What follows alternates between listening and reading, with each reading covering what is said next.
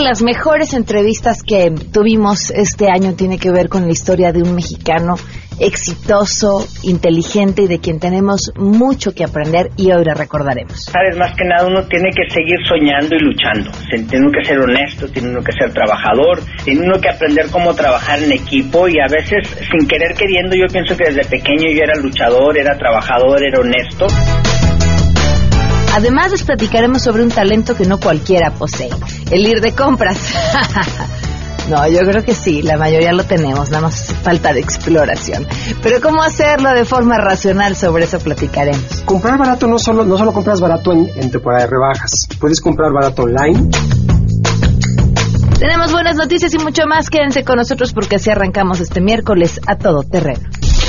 MBS Radio presenta a Pamela Cerdeira en A Todo Terreno, donde la noticia eres tú.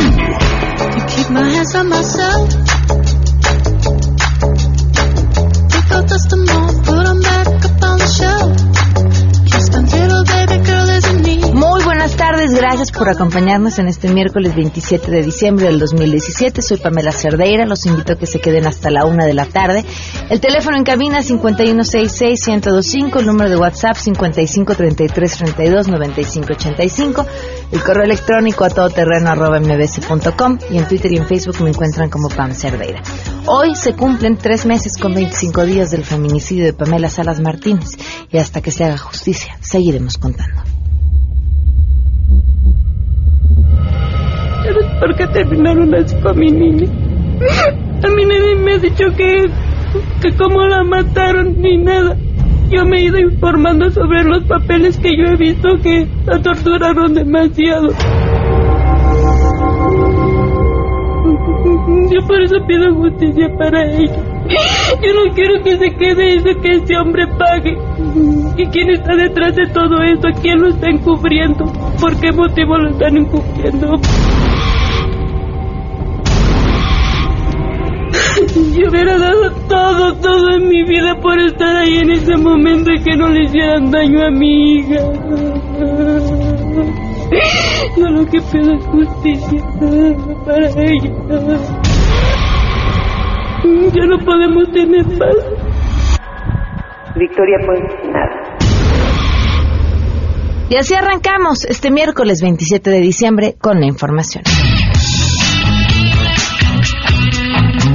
El titular de la Secretaría de la Defensa Nacional, general Salvador Cienfuegos Cepeda, agradeció al Congreso de la Unión el esfuerzo hecho para la aprobación de la Ley de Seguridad Interior. En breve entrevista en el marco de la ceremonia de graduación de la Primera Antigüedad 2017 del curso único de aplicación táctico administrativo escolarizado que se realizó en Puebla, el alto mando militar dijo que estarán atentos a la resolución que tome la Suprema Corte de Justicia de la Nación. Agradecemos el esfuerzo que hizo el Congreso para otorgar esta ley, que es un marco jurídico que nosotros hemos estado solicitando. Estaremos atentos a las determinaciones que haga la Suprema Corte de Justicia de la Nación y como siempre ha sido, respetaremos lo que finalmente se decida, tanto por el legislativo como por el judicial. Es de mencionar que esta es la primera ocasión que el titular de la Sedena se pronuncia sobre la Ley de Seguridad Interior luego de su aprobación el pasado 21 de diciembre, informó René Cruz González.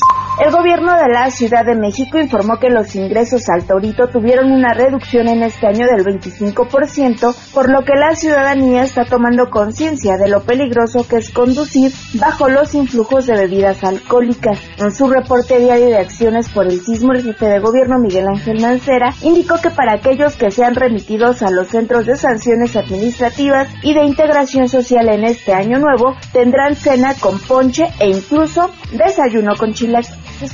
Tendremos también en el Torito, nada más para dejar ahí la nota, en el Torito tendremos también cena de Año Nuevo, ya platicábamos que se tuvo la cena de Navidad. El menú para el 31 de diciembre en el Torito será codito con crema y chipotle, cerdo en salsa de ciruela, ensalada de manzana y ponche, para quien guste, ahí vamos a tener cena de Año Nuevo. Prometemos también y hemos dado la instrucción que se tengan los tradicionales chilaquiles para la mañana. Así que tanto su cena como su chilaquil están garantizados en el Torito. También dio cuenta del concierto gratuito que se tendrá por Año Nuevo en el Ángel de la Independencia, el cual comenzará a las 18 horas y tendrá como grupo especial a Los Ángeles Azules. Reportó Ernestina Álvarez Guillén. El Instituto Mexicano del Seguro Social informa a la población pensionada que, como cada año, el pago correspondiente a enero lo realizará el primer día hábil del año. En este caso será el martes 2 de enero del 2018. A partir de la fecha, los más de 3 millones de pensionados podrán cobrar su pensión en el banco y horario donde tradicionalmente lo hacen. En los meses posteriores se realizará de manera ordinaria el primer día del mes. Para cualquier situación relacionada con el pago de las pensiones, tanto los beneficiarios como sus familiares pueden comunicarse al centro de contacto del IMSS 01800 623 2323 reiteramos 01800 623 2323 opción 3 pensionados o bien pueden acudir a las ventanillas de prestaciones económicas de su unidad de medicina familiar informó Rocío Méndez Por supuesto que también tenemos buenas noticias. Te escuchamos. Muy buenas tardes.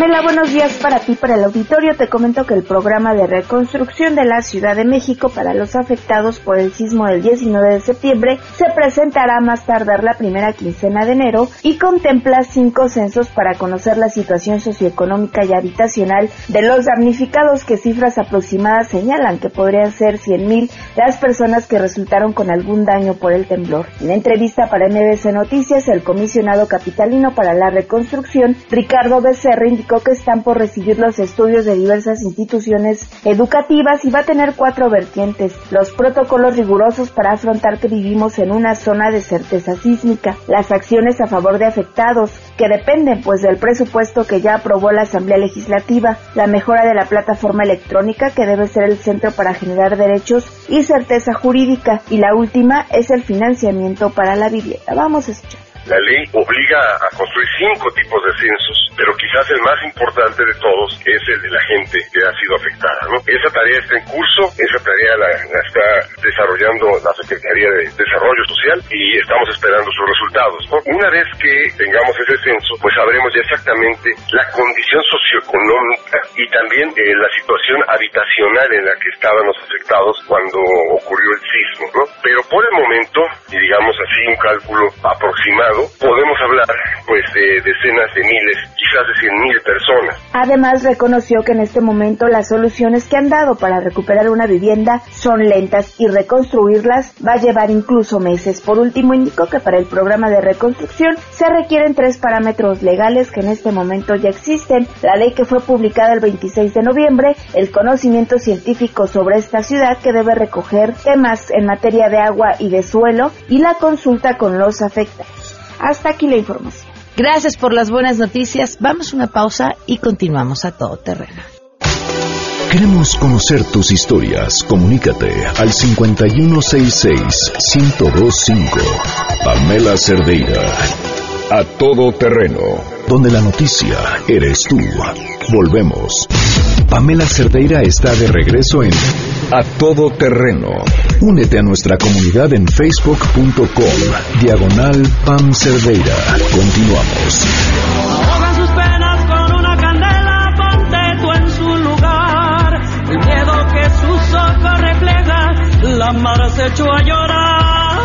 Nos acompaña vía telefónica el doctor Alfredo Quiñones, mejor conocido como Dr. Q. Q pero eh, más allá del nombre y de, la, de lo que a, a lo que hoy se dedica, eh, tiene una historia de vida que compartirnos que yo estoy convencida que los va a dejar a todos con la boca abierta. Muchísimas gracias por acompañarnos. Muy buenas tardes. Muy buenas tardes, Pamela. Encantado de estar aquí con ustedes. Ojalá y que tengamos la oportunidad ahora de hablar no nada más del trabajo que estamos haciendo en ciencia aquí en la Clínica de Mayo, sino también el trabajo clínico quirúrgico y ojalá que tengamos la oportunidad de hablar de cómo estamos estableciendo puentes con el resto del mundo. A ver, me parece, arranquemos por ahí y luego nos va a platicar con qué fue lo que lo llevó hasta ahí.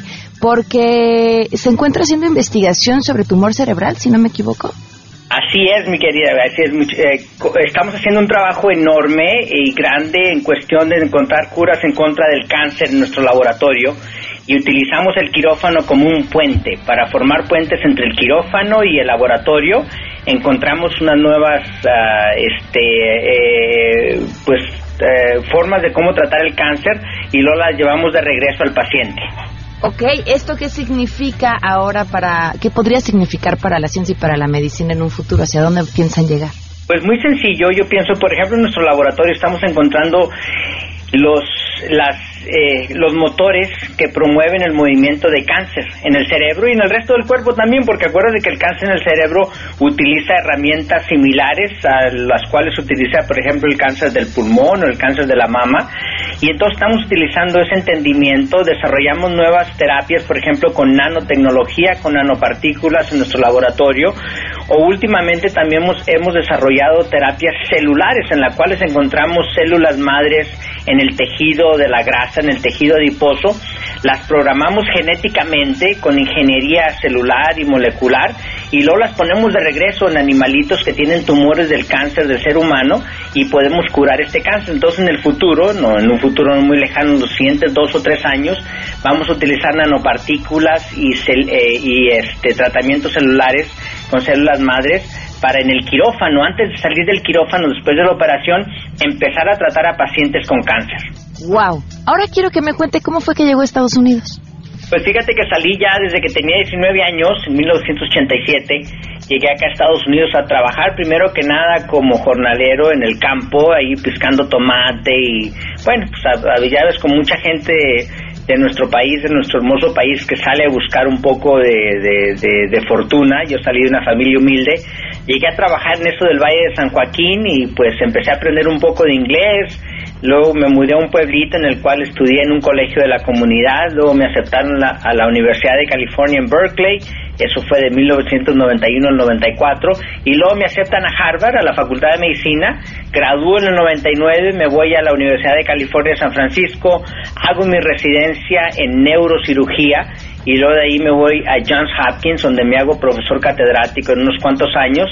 Y luego el año pasado, pues me vine aquí a la Clínica de Mayo como jefe y como lo que le llaman un profesor catedrático de la Clínica de Mayo. A ver, ¿qué tiene que pasar para que un ser humano que sale de su país, se prácticamente brinca la barda, logre todo esto? O sea, ¿qué hubo? Desde un inicio la intención de estudiar medicina, desde un inicio la visión, fue buena suerte, eh, fue estar en el lugar adecuado. ¿Qué pasó? Pues yo pienso que lo que tiene que pasar es más que nada uno tiene que seguir soñando y luchando. Tiene uno que ser honesto, tiene uno que ser trabajador, tiene uno que aprender cómo trabajar en equipo y a veces sin querer queriendo yo pienso que desde pequeño yo era luchador, era trabajador, era honesto y salimos adelante. Entonces yo pienso que eso es lo que nos ha dado la fortaleza y aparte de eso, fíjate que pues nos rodeamos de gente muy capaz. Yo los últimos años me he rodeado de gente como Carlita aquí, que está, que también es mexicana, eh, estudiantes de todo el mundo. Ahorita tenemos estudiantes, fíjate, en mi laboratorio, científicos de Japón, de Saudi Arabia, de, de, de Italia, de Holanda, de Argentina, de México, de todas partes del mundo, de Egipto. Entonces yo pienso que te rodeas de talento increíble y los mantienes pues este constantemente los retas y te retan a ti mismo y yo pienso que eso forma un equipo increíble es el equipo que tenemos ahora en la clínica de Mayo Yo pensaba en su historia y antes de esta entrevista y a pesar de que me da un enorme gusto esta historia de éxito, de triunfo y todo en lo que está trabajando porque finalmente será un beneficio para la humanidad entera y a la vez decía, ¿qué tendríamos que haber hecho para que cerebros como ese no estuvieran en Estados Unidos sino estuvieran en México? Pues yo pienso que tenemos que pensar nuestra forma de pensar, lo que ha pasado a, través de los años. Lógicamente que nuestros países pasan por etapas críticas a veces, en las cuales pues a veces la gente tiene que buscar la forma de salir adelante. Yo pienso que México está pasando por una etapa, una oportunidad muy grande de establecerse también. Acuérdate que el resto del mundo tiene los ojos puestos en nuestro querido país, México por ejemplo. Tenemos una oportunidad de salir adelante, de, de, de formar una infraestructura mucho más grande en la educación, en tecnología, en innovación, en medicina. Pienso que tenemos un talento in- increíble y ahora lo que tenemos que hacer es concentrarnos. ¿Qué es lo que podemos hacer ahora en la actualidad? Yo pienso que tenemos que seguir luchando, tenemos que seguir invirtiendo en nuestro país. Tenemos que formar a, a nuestra juventud, la tenemos que inculcar eh, un poco de sacrificio, un poco de, de- de- del deseo de salir adelante por medio de la educación y la honestidad. Y yo pienso que pasamos por etapas. Cuando yo salí en 1987, pues estaba pasando el país por una etapa crítica. Ahora, en la actualidad, seguimos pasando por otras etapas críticas. Y yo pienso que el movimiento de gente siempre va a pasar. Ahora lo que tenemos que hacer es cómo tomar ventaja de esto. Yo te lo aseguro que no por el hecho de que yo salí de México he dejado de ser mexicano o he dejado de contribuir a mi país. Ahora en la actualidad tengo una voz mucho más fuerte, alcanza mucho más. Regreso a mi país a formar puentes con el resto del mundo. Represento a México, represento a Estados Unidos y tenemos la oportunidad de seguir formando puentes entre estas culturas, estos países. Entonces, yo pienso que tenemos que pensar de una forma un poquito diferente. Mucho más global, sin duda. Claro, mucho más global, el cómo este, ayudarnos mutuamente. Yo pienso que esta es la oportunidad que tenemos de veras. México está en una oportunidad muy, pero muy, muy buena ahorita en lograr eso. Y, y hablando de estos puentes que está tejiendo con México, ¿qué es lo que se está haciendo? Pues lo que estamos haciendo ahorita en la actualidad, por ejemplo, tenemos algunas misiones altruistas que hacemos con una fundación de no lucro que se llama Mission Brain, que es B-R-A-I-N, que quiere decir uh, uh, Bridging Resources and Advancing International Neurosurgery. Y vamos a hacer nuestras misiones altruistas con cirujanos de acá de Estados Unidos que son increíblemente buenos, súper famosos.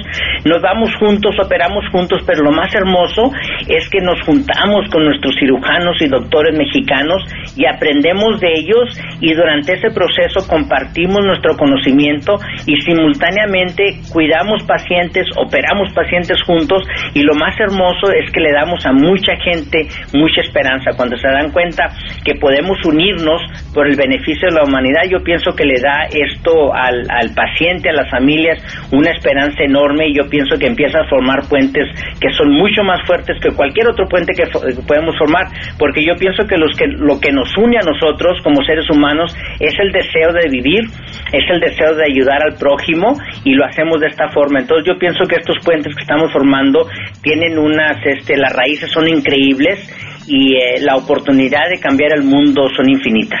¿Con qué sueña? Yo sueño con que un día lleguemos a curar el cáncer, número uno. Número dos, que sigamos cambiando y sigamos educando a nuestra juventud para que ellos salgan adelante. Y número tres, número tres siempre y sencillamente sueño en, el, en, en- en la oportunidad que se me siga dando de aportar mi granito de arena para cambiar el mundo. Le voy a pedir un favor. Eh, compártanos, eh, manténganos al tanto y compártanos esa historia en ese proceso para cambiar el mundo porque nos va a encantar poder ser testigos. Claro, Muchísimas gracias por habernos compartido su historia y mucho éxito. gracias, muy amable, encantado de estar con ustedes. Hasta luego, mucho gusto. Un abrazo. Wow, así la historia de este mexicano que logró hacerla en grande, prácticamente, eh, pues, pasando la frontera eh, de ilegal y que hoy, tantos años después, está a punto muy cerca de cambiar la vida al mundo entero, a través de la educación, a través de la ciencia, a través de la medicina. Impresionante, gran historia. Vamos a una pausa y continuamos.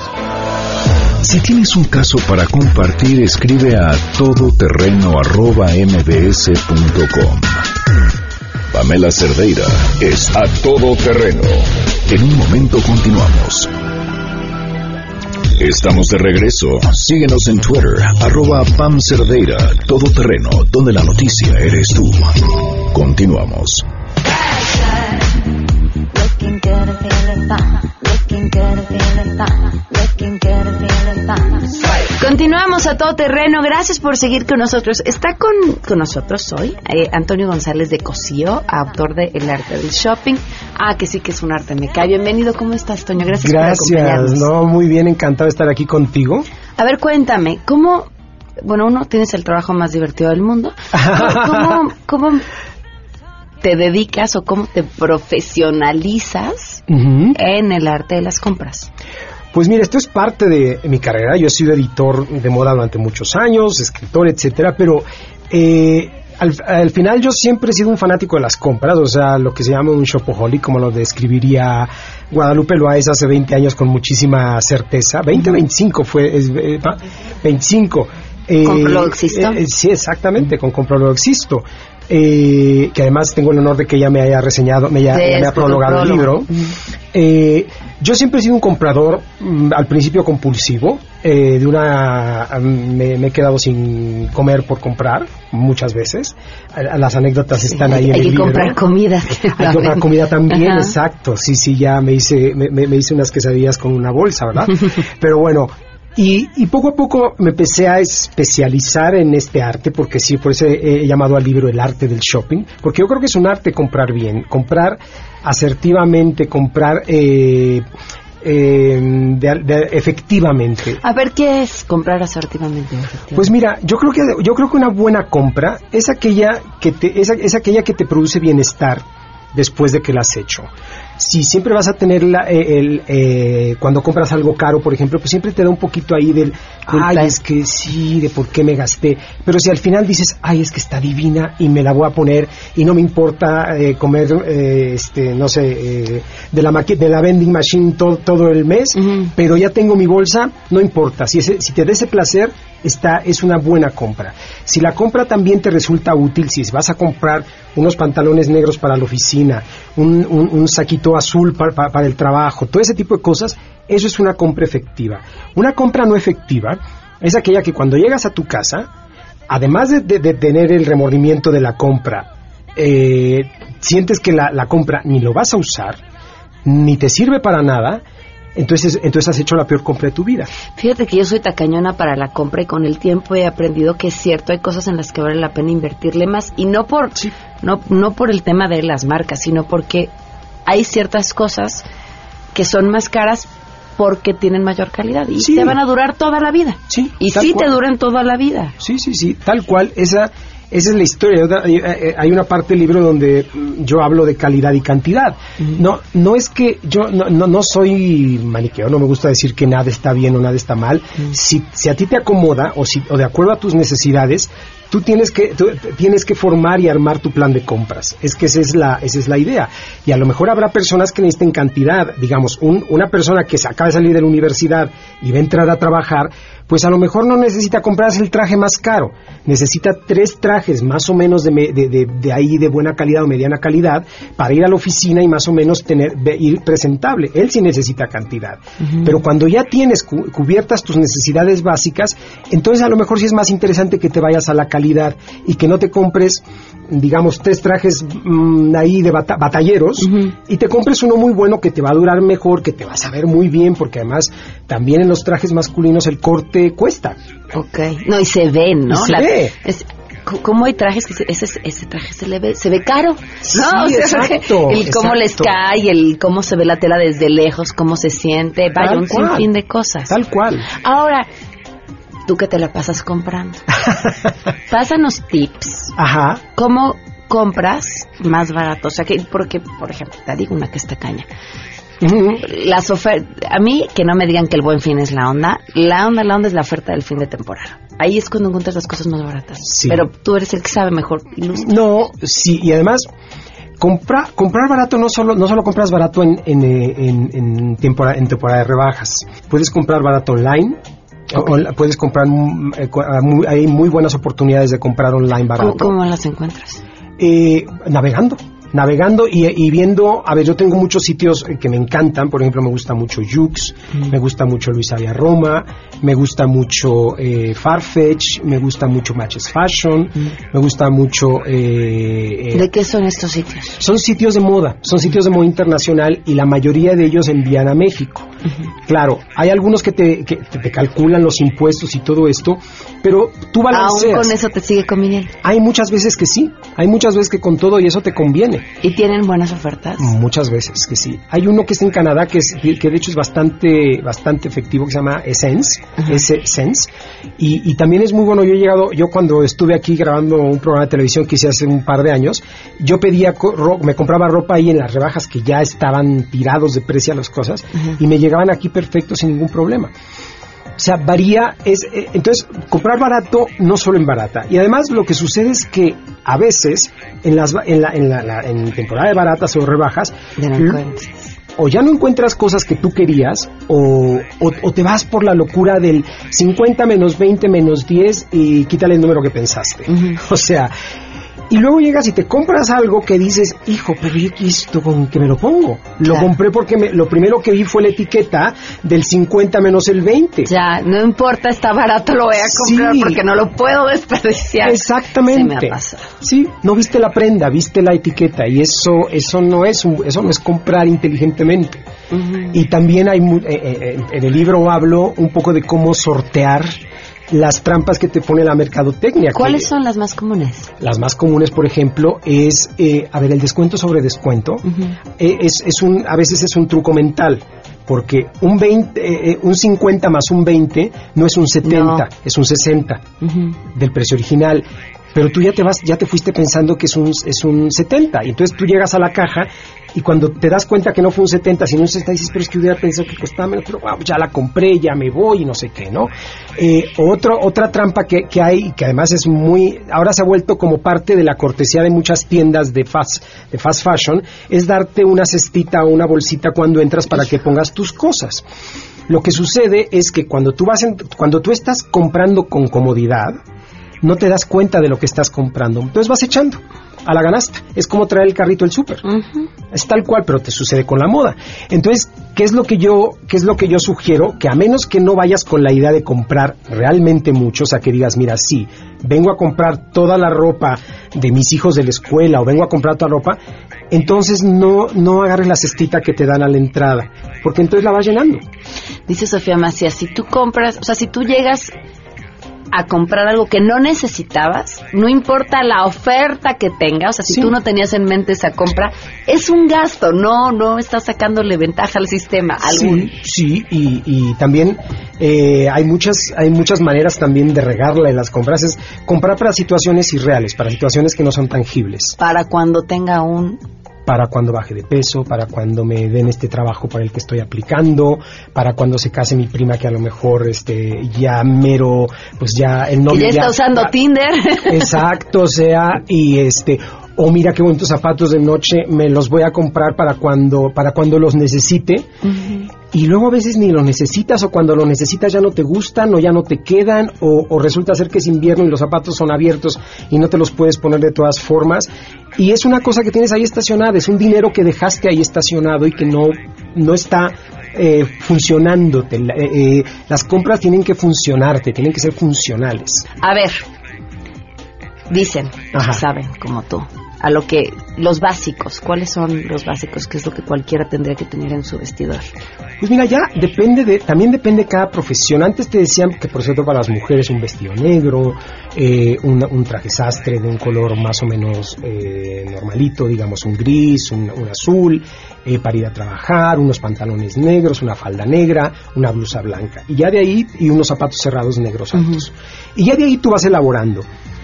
Pero hoy, por hoy, ya los básicos se han ido modificando tanto, porque yo, yo agregaría un par de jeans, yo agregaría eh, un- una buena bolsa, una y no quiero decir de marca, una bolsa que a ti te guste y que a ti te que a ti te llene, porque también en el libro hablo de, de que a veces, pues, eh, acuerdo a tu, de acuerdo a tu presupuesto, pues te puede gustar mucho una bolsa que cuesta, no sé, tres mil dólares, pero pues no te los vas a gastar en eso.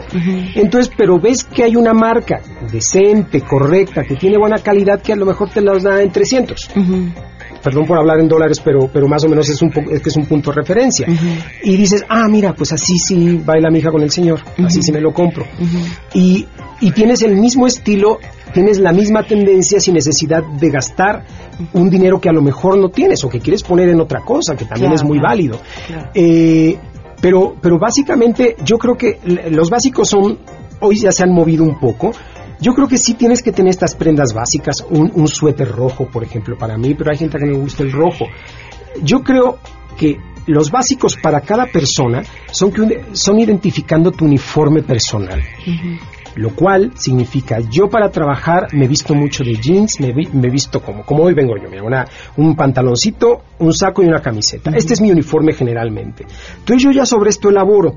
Entonces me compro camisetas buenas, que tengo ahí bastantes, porque además el blanco es muy sufrido, eh, y, en, y en base a eso voy elaborando.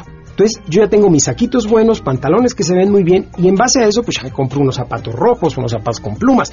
Ya ahí tú le vas elaborando. Entonces, sí, lo de los básicos me parece muy bien, pero yo creo que ya estamos un paso más allá. Porque la moda está cambiando mucho. ¿Ah, La sí? Sí, sí, la moda, la moda se está moviendo por lugares eh, pues muy insospechados, muy... eh, dicen que estamos viviendo una época de feísmo otra vez, de, de- del... eh, ¿Cómo es eso? Pues, pues el feísmo es un poco que se, cosas que tú dices, qué cosa más fea, pero está, está de moda, ¿no? Digo, hoy justamente venía platicando con Gris en la mañana de, de- de que vuelven las sombreras, ya están regresando las sombreras. Híjole, son horribles, sí tienes toda la razón. Pero yo, a ver, yo, yo sí, a mí siempre me Que- gustaron. pero, pero es que a las mujeres nos hacen ver como jugadoras de americano. Sí, pero si te las pones con gracia te pueden dar mucha onda. O sea, una, una hombrera bien puesta que marca la cintura es, es perfecta porque te, porque incluso te da, te da más proporciones, te, te balancea la figura. O sea, por ejemplo, para alguien que, que es un poquito grande de cadera, la, la hombrera te balancea. O sea, ahí ya también es una cuestión de, de- de- es de balance. Yo creo que la ropa, en general, te tiene que dar lo que tú no tienes naturalmente. Ok. Eh, por ejemplo, las personas como yo, que no, yo no soy deportista, ¿Dónde está la ropa que da inteligencia? Eh, eso estaría ¿Dónde- muy ¿En bien. dónde encontramos? Ropa que te inteli- ah, eh, un sombrero, ponerte el sombrero de la inteligencia, eso estaría padre. Eh, la, la, la ropa, por, por ejemplo, la gente que no tenemos un físico pues muy ahí, que vamos al gimnasio y esto, tenemos que buscar que la ropa nos estructure el cuerpo, para no vernos como camas sin tender. o sea, entonces hay que, justo ese es balance, e, ese, ese es el balance. Y lo del feísmo te decía, pues sí, es que ahora se están alterando de nuevo las formas de la figura. Muchos diseñadores lo están haciendo, se está volviendo a la, al oversize, que es, que es llevar prendas muy grandes, a las sombreras, a, a cosas a, a- Pues son los asimétricas. 80, ¿no? Sí, sí, pero como, como Te ves los pantalones estos que parecía que te habías hecho popó. sí, lo, es, lo- ¿no? Como- sí, sí, sí, sí. Guangos de la cadera, pero en la pierna, justo en la Eh, pantorrilla pegado. Sí, sí, sí, sí. Los, eh, que, que- ¿Quién me decía que eran mis pantalones de Tinlarín? Me decían cuando en los 80 Ajá, me los puse. ajá, sí, claro. O sea, yo estoy ahora repitiendo cosas de esa época, que, que además teóricamente siempre yo había dicho, pero mira, siempre la gente que nos dedicamos a este negocio decimos, de esta agua no, no beberé. Nunca hay que decir esto porque es de la primera que te todo. Regresa, la moda finalmente es cíclica. Es cíclica, pero nunca va a regresar igual. Fíjate que nunca va a regresar igual, porque las sombreras de ahora no son, ya no te dan este volumen. Hay algunas que sí, que por ejemplo Valen- eh, Valenciaga hizo unas que se llamaban las sombreras de, de fútbol americano, Ajá. porque eran como las sombreras que usan los jugadores, unas sombreras gigantes. Pero hay otras que son cortaditas, entonces lo que hace es que te dé el hombro y te corta, entonces hace que te veas geométrica. Ok. Y estas son bien bonitas y ya están en todas partes, las tienen hasta las tiendas de, de fast fashion, o sea que ya, lo cual, que si ya llegaron a las tiendas de fast fashion, significa que es una tendencia y que para allá vamos, o sea que hombre, la- las mujeres tienen que prepararse para la hombrera. Oye, ¿qué opinas de esto que también parece convertirse en una tendencia eh, de, la, de la ropa, sobre todo para niños, como sin género? A mí me encanta. Me encanta porque, porque además de que es, es, es, mm, es un poco la igualdad. Fíjate que en Barcelona hicieron una campaña que me encantaba, que, que decía, no marque, eh, lo del rosa y el azul. Dice, no definamos a nuestros hijos por colores desde que nacen. A los niños les puede gustar el rosa. Dice, a mí me gusta el rosa y a mí me gusta el azul, decía la niña, ¿no? Y me encanta esto. Me encanta porque también... eh, un poco yo creo que es la apertura, eh, son pequeños giros que puede tener la mente para hacer que la- lo- los niños empiecen a crecer con más apertura. Y yo, y yo creo que además también está volviendo la moda unisex porque así como las mujeres están, están teniendo un punto de masculinización en su ropa, los hombres estamos recibiendo también un- una carga de feminización. Eh, ahí está Alessandro Michele con Gucci que lo que está haciendo todo, llenarte de flores y llenarte de lentejuelas y llenarte ahí de historias que, que la verdad es bien divertido. A mí me encanta lo que hace Michele porque, porque le gusta jugar con estos elementos del exceso y, y ya so- es para hombres que no tienen problemas de estacionamiento. Y la problema de estacionamiento. Sí, dices, mira, que tienen, pues que, te- te- que la gente Qué que tiene muy frase. bien puestos, pues, pues, que tú ya sabes que te gusta lo que te gusta y que, te pongas un tigre en el Sí, no, no, zapato, no, no una te define. no te define, ¿no? La, la moda obedece, por, por muy superficial que pudiera sonar hablar de moda, finalmente la moda obedece a una circunstancia. Uno Sí. puede identificar a través de la moda la situación política, la abundancia que hay en una sociedad, eh, las relaciones eh, de poder, eh, Sí. las relaciones interpersonales y demás. Absolutamente. Eh, ¿Qué dice hoy la moda de quiénes somos como sociedad? Caos. La moda de hoy dice caos. La moda de hoy, eh, nuestra moda es caótica. Nuestra moda es, es un poco... ah, es interesante porque, y sobre todo cuando lo ves con más perspectiva, por ejemplo, la moda en los 80 era una moda de rechazo, era una moda no para atraer, para, para rechazar, te, te hacías unos pelos y, y un maquillaje que, que eran de espantajo y todas estas historias, pues sí, era un poco de rechazar. La moda de los 90 fue un poquito, un poquito de lavar todo eso y fue muy antiséptica. Y ahora eh, podemos ver las chamarras o las blusas, todo esto lleno de moños, lleno de perlas, todo lo que nos parecía de mal gusto hasta hace unos años, ahora lo estamos viviendo. Pero también está la moda militar, pero también está los indios navajos, pero también está lo folclórico, pero también está lo asiático, pero también, o sea, entonces ya, y, y no puedes decir que algo esté in o out. Es- estas columnas que antes les encantaban hacer en las revistas de moda, de lo in y lo out, hoy ya no está in. O sea, hoy ya no, porque ya no puedes decir que algo está bien o algo está mal. Ya no puedes. Porque, porque las tendencias son tan amplias y tan vastas que ya tú puedes estar a la moda con un estilo y otra persona puede estar completamente a la moda con otro estilo, porque hoy se busca la individualidad. Mientras más, mientras más seas tú, mientras más, eh, mientras más busques expresarte a través de lo que te pones, más vas a estar en tendencia, más vas a ser, vas a ser una persona con estilo.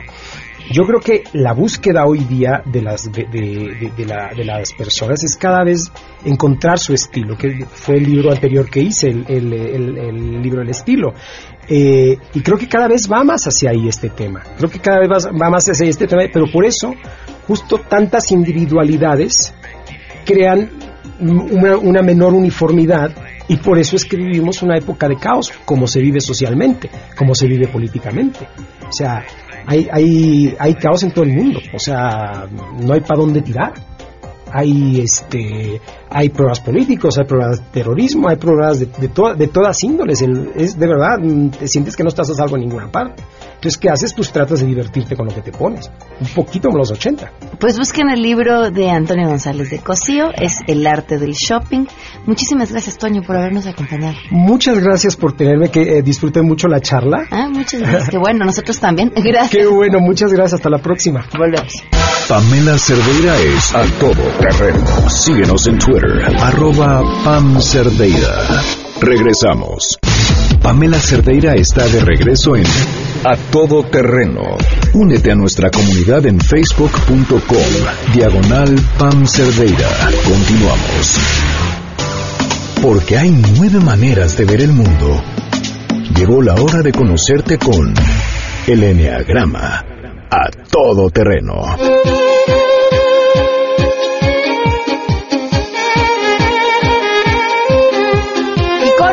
Enneagrama ya están Andrea Vargas y Adelaida Harrison. Muy buenas tardes. Hola Pame, hoy te vamos a platicar sobre la personalidad 9. ¿Cómo descubrieron que eran tipo 9? Así es, eh, le preguntamos a, a nuestros alumnos del diploma de Mérida, porque tenemos como seis nueves ahí. Claro. Los María nos dijo que cuando leyó el libro no le quitara ni una coma a la descripción que Andrea hizo de eso. Dice, pareció que lo hicieron pensando en mí. Fíjate, Memo, también otro alumno, dijo, en una sesión, cuando escuché la descripción del 9, lo único que hice fue sonreír todo el tiempo, como diciendo, sí, sí, sí, sí, sí, palomazo. Sí, Josefina dice que descubrió que era nueve cuando escuchó el programa de Jesse Ro- de Jordi Rosado y Gaby Vargas, que alguna vez estuvieron hablando de Enneagrama hace mil años. Dice, y todas las preguntas que hicieron me quedaron a mí. Dice, estaba encantada de ser nueve. Fíjate, aquí otra chava, Regina, dice, cuando dijeron que el 9 es querido pero no visto, dice, ahí me caché que yo era 9. Cuando se trataba de liderar, de hacer algo ch- chévere, nadie me tomaba en cuenta o daba mi opinión y ni me volteaban a ver. También la parte de no luchar o pelear por lo que deseaba con tal de no incomodar o molestar a los demás. Eso es Ese muy nueve. Es sí. muy nueve, no quieres, no quieres dar líos, ¿no? Quieres causar problemas, ¿no? Entonces te quedas en un segundo plano. Sí, te, te sacrificas antes de que nadie te pida que te sacrifiques. ¿eh? Pero bueno, Adelaida, pero tú que eres nueve, ¿cómo te cachaste? Qué mejor que la tenemos aquí en vivo, así como me lo hicieron en el 6. Yo me caché porque la primera clase, cuando empecé a tomar la clase de Enneagrama contigo, la o sea, la primera personalidad que vimos fue la 9 y me reí toda la clase. Dije, ¿quién me ve? ¿Quién me conoce? Me acuerdo perfecto que decías, es que se te olvida, abres el cajón para hablarle al doctor y ves el cajón desordenado y lo empiezas a acomodar. Y pero estás acomodando y vas a tirar la basura, entonces ves la planta sin regar y entonces riegas la planta. Y cuando te das mitad, cuenta, todo está a la mitad, son las 2 de la tarde y no te bañaste. y yo sí lo hacía muchísimo eso. Bueno, yo caigo mucho en esa parte nueve, ¿eh? Todavía. Sí, claro. eso sí lo hacía Fíjate, aquí Jessica nos dijo, me cacho que soy nueve porque cuando me enojo, en mi cabeza digo todo lo que me molesta, pero no me atrevo a decírselo a la otra persona. Este es muy nueve. O sea, si le pintaron el pelo y se lo dejaron morado, en lugar de gritarle y, y regañar al señor y vuélvamelo a pintar o no pagar, eh, dice, bueno, muchas gracias. Y se salen, dices, no, nueve, eso es muy nueve. Claro, y otra cosa que acabo de descubrir es que los nueve, como no nos podemos enojar, cuando estamos enojados, muchos lloramos. Ah. Y eso no lo habíamos descubierto hasta el otro día. Dije, claro, yo, como no puedo llorar, me enojo. Digo, no me puedo enojar, lloro. También Elena nos dijo que era nueve al descubrir su proceso de desintegración, que se cachó que cuando se enojaba se iba a la esquina en un rincón, se sentaba en un sillón y no defendía lo que quería, o sea, ni decía que estaba enojada. Cuando se enoja se, se aísla. En lugar de Y la gente no se entera de que estás enojada, nada más tu berrinche y te vas a un rincón. Y luego llega el 9 y no pasó nada. Exacto. Entonces la única que se enteró que estaba enojada fue ella. Así es. Eso es muy nueve. Y fíjate, y después le preguntamos, Pamela, ¿de qué te sirve en tu vida saber que eres un nueve? Elena dice, me ha servido el enneagrama para conocerme, comprenderme y quererme, para ser más empática con los demás, para entender que muchas veces los otros actúan de una u otra manera porque así ven el mundo y no porque quieran me- no quieran hacerme daño. Así es. Josefina nos dijo que el enneagrama le ha servido para reforzar sus puntos ciegos como que son áreas de oportunidad. Dice, donde todos los días descubro mi potencial y ahora con más seguridad y sin duda me atrevo a aceptarlos como un trampolín en mi vida diaria. Entonces me hizo padre. Y mira, esta me encantó que dice Regina, dice, uff, yo soy otra cuando, cuando encontré el enneagrama. Principalmente me, me sirvió para tomar decisiones. También hacerme consciente de dejar de procrastinar, que era mi modus viviendo antes. Ahora me hago notar, me siento más vista que antes y me gusta mucho sentirme así. Me siento súper querida y cuando no me ven ya no me la tomo personal. Y bueno, les cuento que Regina y su ¿Esta esposo chava? Beto eh, oyen los podcasts desde el principio. Son fans nuestros de siempre. Entonces y cuando supieron que íbamos a ir a Mérida, me dijeron, ay, fueron a tomar el curso, pero siempre están escuchando, aprendieron enagrama del radio. Y, Agradecemos y acá, bueno, hay Luzma, dice, me ha servido saber que soy nueve para aprender a identificar lo que quiero en la vida y ponerme objetivos y ponerme en práctica. Porque el nueve pospone, pospone, pospone. Entonces, como ponerse límites. Sí, y Memo nos dijo que el enneagrama le ha servido para dejar de conformarse con lo que le llega y salir a buscar lo que realmente quiere. Y yo creo que cuando te integras esto es lo más importante, ¿no? Aprender a buscar lo que quieres y dejar de estar esperando que te caiga lo que quieran darte. Claro, y bueno, yo ventaneando a mi querida amiga Adelaida, lo que hace es, por ejemplo, el 9, una vez que encuentra lo que le gusta, es imparable, se va directo y agarra un liderazgo impresionante. Pero hay veces que muchos nueve se tardan muchísimo tiempo en encontrar eso que les guste. Claro. Entonces, bueno, los invitamos a los nueve que ese sea su tarea. Ay, Descubran qué les gusta, qué quiere su cuerpo. O sea, porque la mente te va a decir no siempre. Y en cambio el cuerpo hay que probarlo, hay que tocar la guitarra, hay que cantar, hay que bailar, hay que hacer ejercicio, para que vayas empezando a saber qué quieres. Y además hágale caso a lo que siente su cuerpo. Esa es una inteligencia que tenemos y hay que dejarnos guiar por él. Bueno, Pam, pues te dejamos, te agradecemos muchísimo y esperamos que quede más claro el 9 a través de estas entrevistas. Muchas gracias. Nos despedimos. Eh, hasta mañana.